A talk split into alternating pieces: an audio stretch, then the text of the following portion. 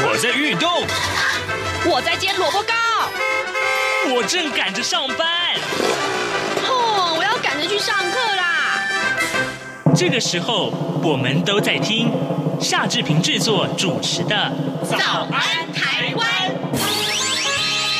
早安台湾带给你最热门的时事访谈，最感动的人物专访，最直接的民意表达。对，让我们一起收听《早安台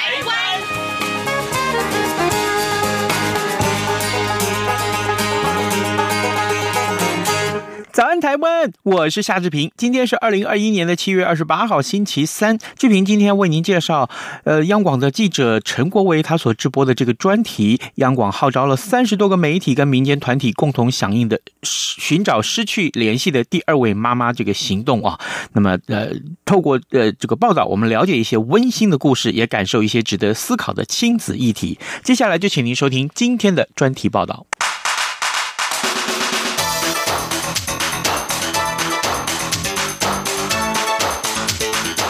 专题报道。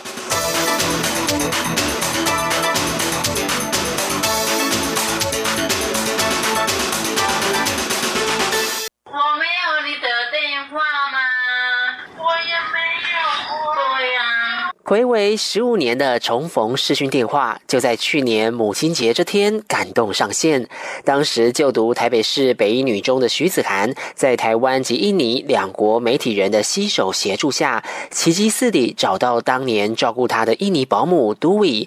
更令人惊讶又感动的是，还在母亲节当天找到，意义更是非凡。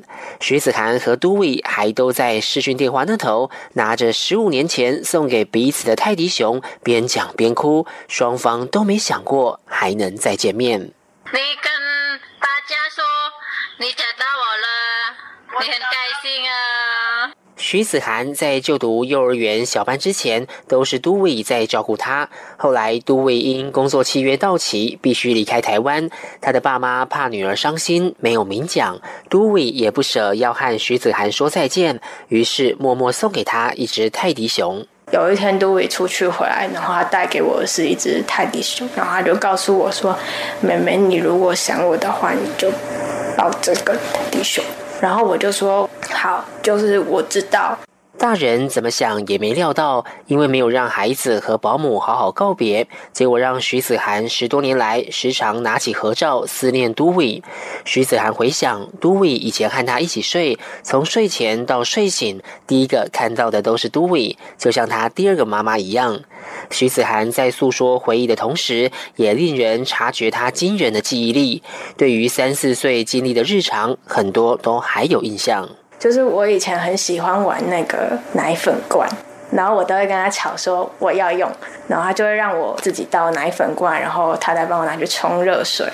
然后我们两个在家里最常待的地方是厨房。我们家放了两个圆凳在那边，我们就会一人做一个。有时候我会陪着他在那边剥蒜头，然后有时候就是在那边教我就是印尼文，然后我就会跟他聊天，因为在那里只要把阳台门打开就会很凉，就度过一个午后。时隔十多年，徐子涵家里已没有都伟的联络资讯。常常想起都伟的徐子涵，更是在去年四月印尼疫情严峻的时候，不时梦到都伟，让徐子涵想起先前到学校演讲的媒体人、天下独立评论总监廖云章，并透过脸书联系他，希望能得到协助。廖云章于是想到，先请中央电台印尼语主持人 Tony 谭云福在节目中宣传寻人故事。Tony 说。说当时真的觉得这像是瓶中信，仿佛大海捞针。这要怎么找？印尼有二点七亿的人口，可以说是没有办法透过我的管道，或者说在爪哇岛本身，你要找这个人，实在是非常的辛苦，而且非常的困难。这个可能性应该算是零点零零零零几才可以有机会找到这个印尼的朋友。就在这微乎其微的几率下，竟然真的找到都纬，而且还只花两天就找到。后来也发现徐子涵家里其实一直将都纬的名字拼错，但即便如此，还是神奇的找到他了。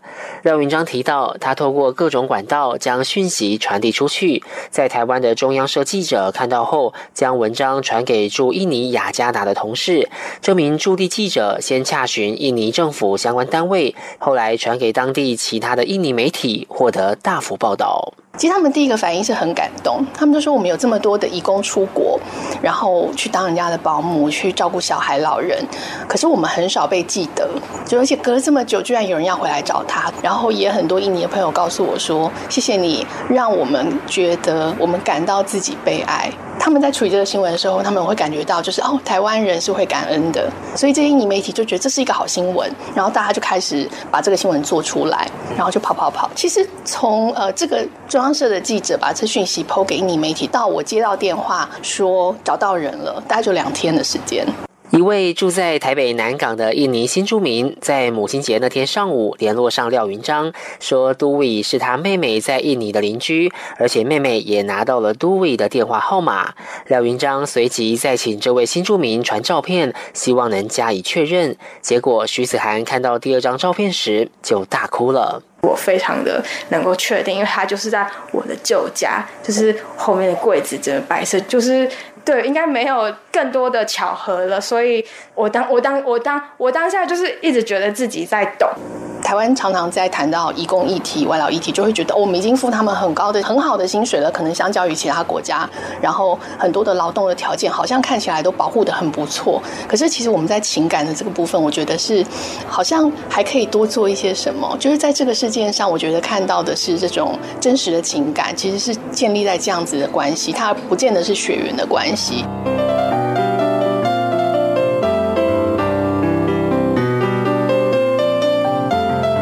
徐子涵的故事感动了许多台湾人和印尼人，也让中央电台和天下独立评论两个媒体决定发起寻找失去联系的第二位妈妈行动，而且一下子就得到包括华视、公视、中央社等三十多个媒体及民间团体响应，共同合作。计划上路不久后，就收到二十七岁青年阿斯卡以及十九岁大学生谢佩瑜的来信，期盼能再见到当年的印尼保姆。伊登以及越南保姆阿秋，只是任谁也没想到，谢佩瑜的寻人文章才一刊出，就在网友的疯传下，一天就找到了越南保姆阿秋，比找到都纬的时间还要快。我的这个进展真是太快，我连等的机会都没有，就找到了。阿秋在谢佩瑜四五岁时到他们家中照顾牙牙学语的弟弟，大约三年。谢佩瑜说，弟弟当时年纪太小，所以长大后几乎忘记曾经给阿秋照顾过，反而是阿秋对他的好和包容，他始终铭记在心。两人也是失联十多年，借由视讯通话再相会。阿秋说他一直哭，他说他看到我写的文章都哭了半个小时。然后他就知道我要跟他父亲他就去拿以前我妈妈送给他的衣服，然后把衣服全部拿出来，然后穿在身上。阿秋不敢相信，当时这么小的孩子，怎么会在长大后还这么想他？哇，哟，好高兴啊！为什么嘛？所以还有小小呢，五岁到八岁嘛？呃，为什么嘛？菲比想阿秋很多嘛，阿秋不知道啊。谢佩瑜提起阿秋以前把他当成无话不谈的好友，后来阿秋怎么和他分离的，他毫无印象，反而多年来想到的是觉得自己小时候很不懂事，像个小霸王。他曾在阿秋帮他换衣服的时候闹脾气，连续换十套都不满意，还在外面硬逼没带钱的阿秋买臭豆腐给他吃，迫使阿秋先向老板赊账。这些行为都让他长大后只要想起阿秋，都藏有满。满的愧疚，所以这次想寻人是想要亲口向阿秋说声对不起，同时谢谢阿秋以前带给他许多温暖和鼓励。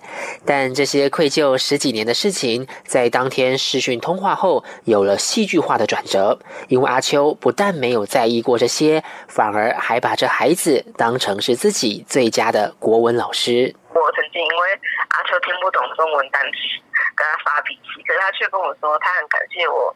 因为他在台湾来我们家之前半年，学了半年中文，但是中文还是不好。然后他说是我带着他说，怎样都跑，怎样都胖，因为这样他中文变得好的。然后我就。有点无地自容，就是我觉得羞愧的是，他竟然觉得是我在挡住他，然后就很想哭。你还用动作跟他说跑就是这样啦，是不是？对对对对对对对。所以算是严师出高徒了哈。对。心中多年的纠结总算化开，还出现另类的惊喜。谢佩瑜的寻人文章在刊登后，随即得到海内外网友热情转传。其中的关键人物是曾到台湾工作十多年的越南人范草云。他将讯息广发给脸书好友，结果隔天就从朋友那边传来好消息，而且联系上阿秋。谢佩瑜很感谢大家帮他协寻阿秋，也想特别谢谢徐子涵在。这段时间关心他寻找阿秋的情况，并随时告诉他最新消息。我觉得他比我还感动，我就觉得哇，好想哭哦。这个好像有一种你们姐妹都彼此找到那种感觉。对对对对对，然后他就一直跟我说恭喜啊，然后我也跟他说谢谢。阿秋目前在北越的小岛摆摊卖菜卖海产，现在四十八岁了。谢佩瑜也和阿秋相约，在疫情结束后要去越南找他。成为寻人大功臣的范草云，平时在旅行社工作。他说，谢佩瑜到时来越南，他会去接机，而且带谢佩瑜去阿秋住的小岛相聚。一连串的善缘还不仅于此。范草云的上司阮氏芳兰是在台的越南新住民，他知道谢。佩瑜和阿秋的故事后非常感动，马上承诺，如果阿秋想到台湾探望谢佩瑜一家人，他愿意赞助全程的旅费，回馈台湾宝岛的人情味。阿秋得知后好开心，直说好在那时有合照，不然现在就没办法重逢了。所以真的不是假的，没有照相没办法，有照相就有办法的。对啊。所以没有留起来，对啊，就找不到。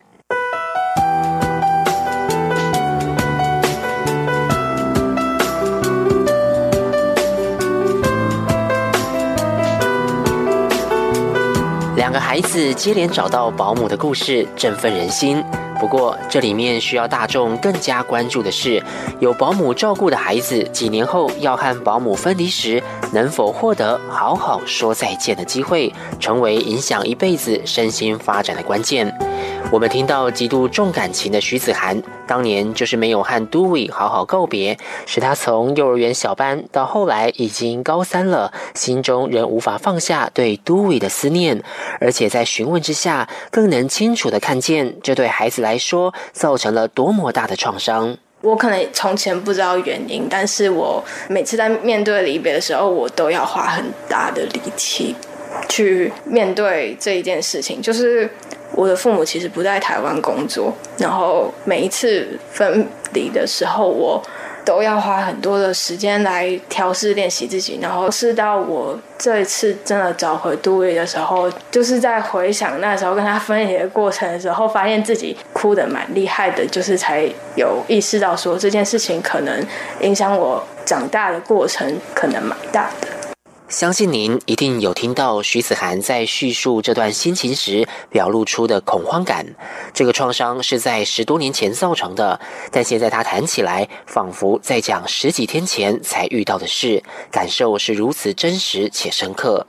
其实不止徐子涵，另一位也在寻找印尼保姆的阿斯卡，在十八年前小学四年级的时候，更是在无预警的情况下，突然和临时遭遣返回国的保姆伊等分离，加上妈妈后续阻止他和伊等通话，如同硬生生撕裂孩子的心，让他至今仍无法走出创伤。我觉得这是我目前最大的阴影。我后来都有去上一些心灵成长的课程。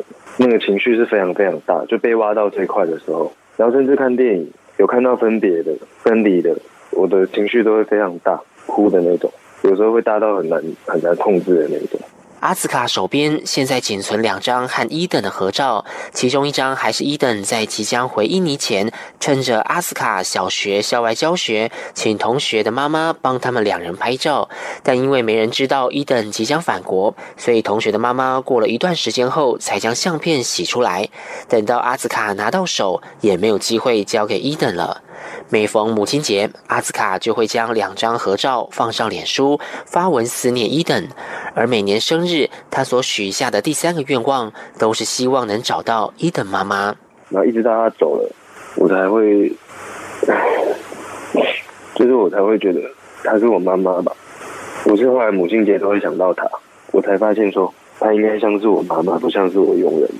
当年突如其来的分离，加上后来爸妈的婚姻出现状况，阿斯卡变成和住在台中的爷爷奶奶相依，也使他长大后比任何人都更重视亲情。我觉得对我的成长是有帮助的，我会特别留意爷爷奶奶，可能跟同辈的比起来，我会花更多的时间陪他们，所以我出社会我就不去找固定上班的时间的工作，我一直以来都是做业务工作，这样我才有时间去陪爷爷奶奶。阿斯卡在去年成家了，现在也当了爸爸。他为了防范孩子以后有类似遭遇，之前就和太太约法三章。我跟我太太说，我们以后是不会请保姆，因为不想要让我的小孩也跟我一样有这种创伤。我也跟我太太两个人有有一个共识，是不管怎样，就是要好好的相处啊，不要离婚啊，因为对小孩的伤害其实很大。阿斯卡长大后看见了。他看见了小孩如果会有创伤，追本溯源可以发现常是大人的问题。其实会请到东南亚义工保姆来照顾孩子的家长，平时工作都非常忙碌，甚至不常在国内，极少有机会和义工保姆见面互动，彼此就只是雇佣关系。但家长时常忙到不会去察觉，孩子天天和保姆相处，如果情同母子，发展出的是亲人关系。而对这群从异乡来的保姆而言，这个工作居住地也是他的家。他眼前的孩子和孩子的爸妈就是他当下的家人。所以我们可以看到，印尼保姆都维还留着十五年前子涵送给他的泰迪熊。越南保姆阿秋和佩瑜一家人视讯时，还可以穿上十五年前佩瑜妈妈送给他的衣服。因为只要是家人送的东西，都充满意义和价值。身为保姆的人知道对孩子的照顾有期限，但问题是孩子并不知道。有些家长会以为孩子还小，即使和保姆瞬间分离，也只是哭个几天，之后就会忘记感觉，所以忽视了好好道别以及分离后保有间歇性的互动是很关键的事。也有家长是生怕孩子太过伤心，因此尽可能避免双方有正面说再见的机会，但最后都可能造成更大的问题。家福基金会社会工作处主任陈成斌表示，其实孩子和保姆都已建立起依附关系，家长应当有技巧地采取渐进式离开。家长可能觉得孩子不懂啊，还小啊，这就是迷失嘛。这里有一点就是所谓的父权式的帮孩子就是做了决定，那跟我们现在很强调主流思潮，就是说儿少的表意参与权这件事情其实是有冲突的啦。你看嘛，即便他要离开，你要让他知道，然后用什么方式让他慢慢的离开，那或者是说用什么方式让他们可以有互动的机会，我觉得这都是需要去讨论的，而不是直接就帮孩子做了决定。拥有资商心理师执照的新北市昌平国小专任辅导老师沈怡清，则从分离创伤的预防面和治疗面进行分析。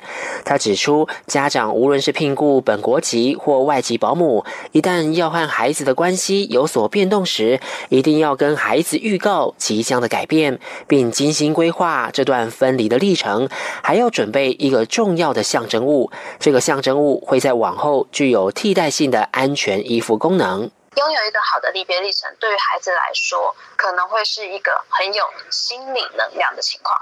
如果建立的好的离别历程，以后面对所有可能遇到的告别的状态，都可以有足够的心理能量去承接。沈怡清也提到，在双方要分离前后的这段期间，家长一定要无条件的关怀孩子，尤其是接纳情绪，避免对孩子说气话或是泼冷水的话。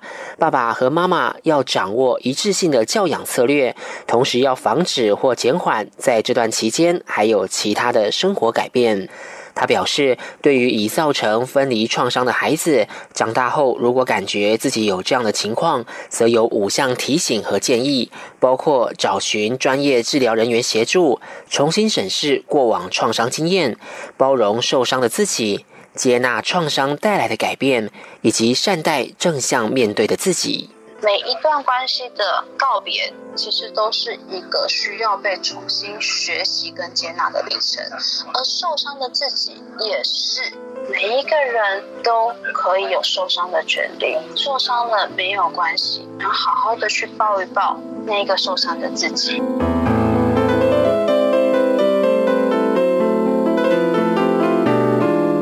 一个在首都长大的高中生，他的故事告诉了我们许多事，更串起了四面八方的善缘。他不仅带动了有类似遭遇的年轻人也来寻找在东南亚的亲人，更触发了一对大学教授夫妻档想为就读台大的儿子寻觅十七年不见的印尼保姆。而这个家庭将让我们看见，当家长将移工保姆视为家人，而非纯然的雇佣关系时，是如何自然而然地创造出多赢局面。特别是我，我真的是非常感谢他，我真的很希望有机会可以当面再跟他说声谢谢。中兴大学台文所兼任教授廖正富与中台科技大学护理系讲师黄玉文两人在二十一年前，两千年四月聘雇了来自印尼的瓦蒂到家里帮忙。大儿子廖恒德那时才刚满周岁，瓦蒂陪伴他到快四岁的时候离开台湾。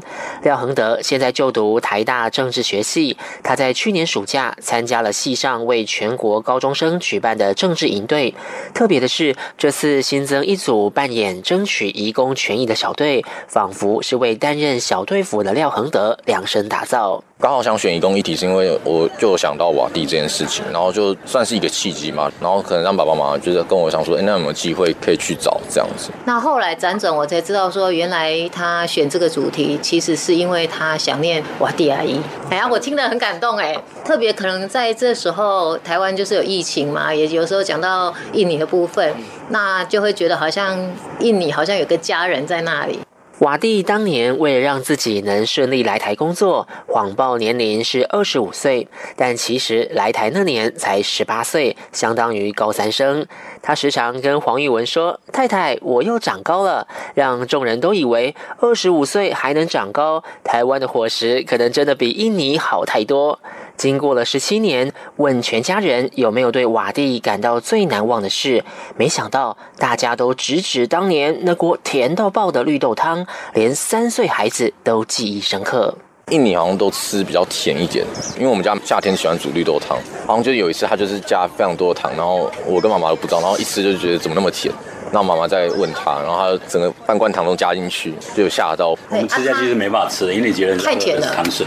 其实他工作算勤奋了，他煮菜这方面不是很拿手了。不过后来跟我太太学学学做三杯鸡，学得很到底。然后，但是他手很巧的是，不是烹饪，而是擅长修理。比较有趣的，包括我们家的我的厨房纱门破洞，那我们也没要求他，他自己居然就用那个 我们那种红色的塑胶绳去 去把它缝缝补起来，而且真的还缝得很好哦。除了回忆起瓦蒂的巧手，夫妻俩也想起有一次和瓦蒂面临最危急的时刻。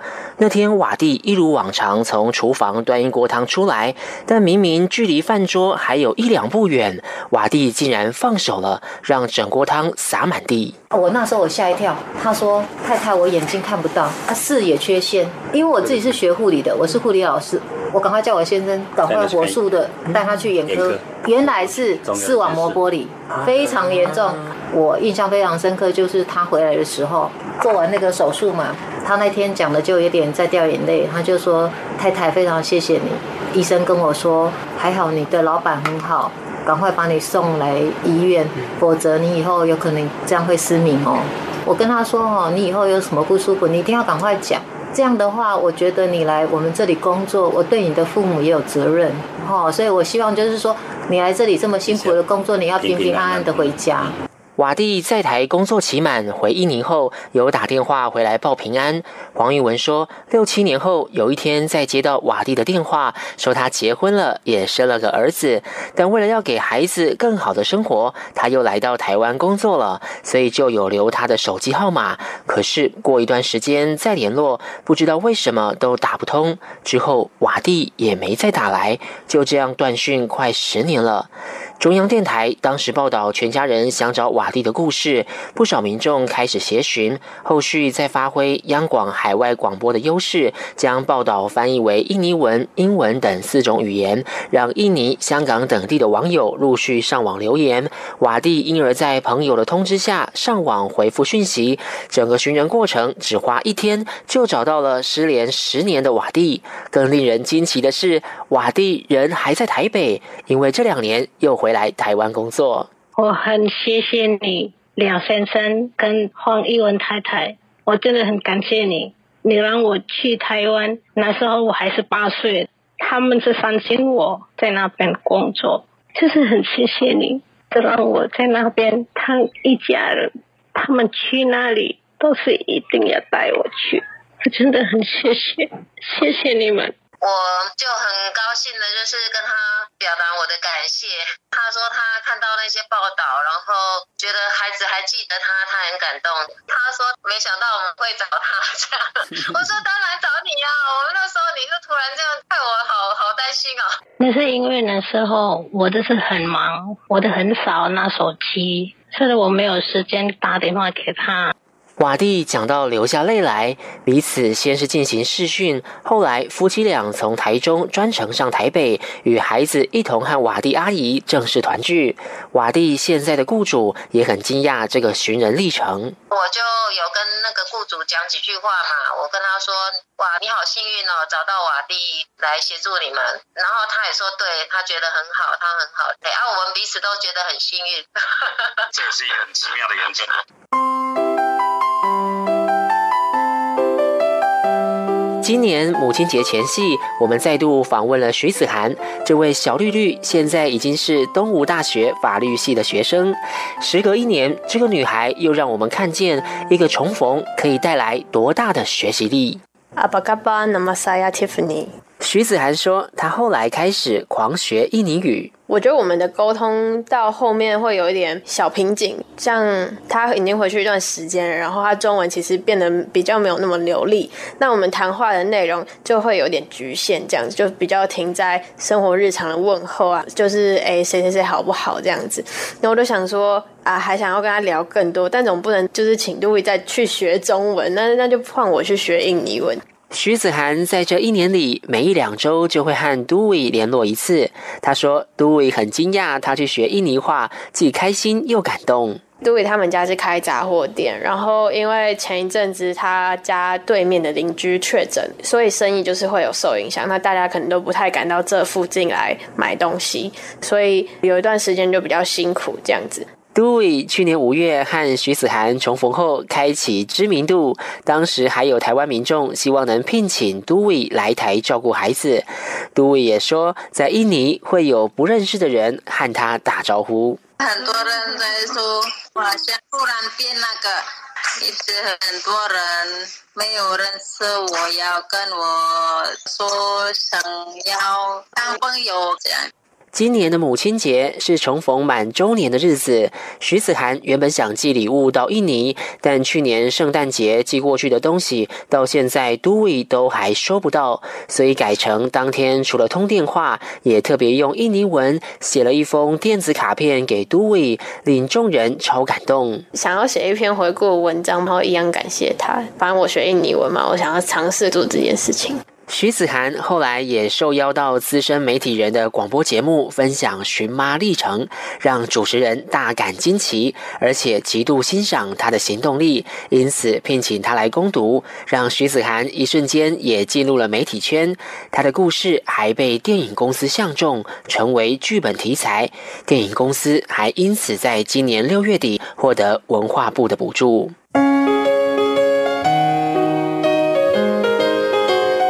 真的很难想象，一个寻人故事，一个重逢，竟能带来如此强大的正能量，从个人扩及到他人，更触动了台湾和东南亚国家许许多多的民众。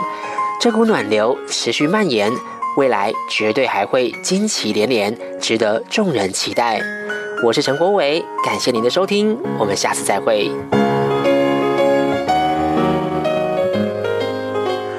好的，这故事真的非常感人，对不对？我一边听一边觉得，哇，这是真的是功德无量啊！当我们看到一个呃很久没有联系的亲人的时候，心里面的激动可想而知的。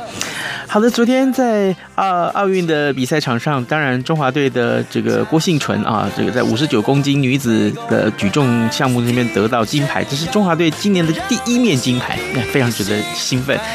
呃，今天节目时间到了，祝你有愉快的一天，咱们明天再会喽。